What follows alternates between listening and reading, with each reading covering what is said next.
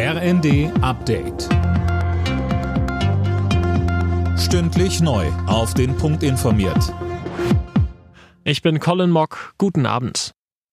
Können Fake News Wahlen beeinflussen? Das befürchten immer mehr Menschen in Deutschland, das zeigt eine Studie der Bertelsmann Stiftung.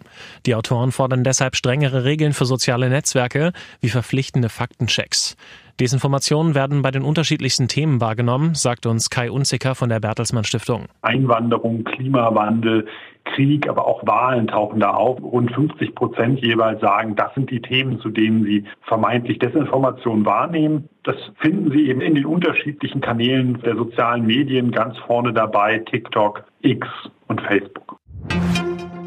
Die Polizei fahndet weiter nach den Komplizen der gefassten mutmaßlichen Ex-RAF-Terroristin Daniela Klette.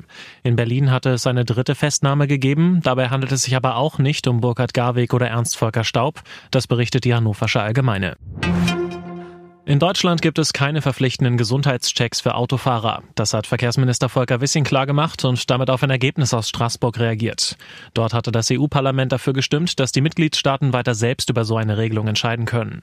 Wissing sagt, die Bürgerinnen und Bürger müssen eigenverantwortlich prüfen, jeder und jede, ob sie fahrtauglich sind oder nicht. Das gilt für jedes Alter. Wir können die Eigenverantwortung der Menschen nicht durch staatliche Vorschriften ersetzen. Und wir dürfen auch nicht einerseits immer Bürokratielasten beklagen und andererseits neue, unnötige Bürokratie schaffen. Die Müllberge auf der Welt werden immer größer. Im vergangenen Jahr gab es rund 2,3 Milliarden Tonnen Abfall, heißt es vom UN-Umweltprogramm. Und wenn es so weitergeht, könnten es bis 2050 sogar 3,8 Milliarden Tonnen pro Jahr sein.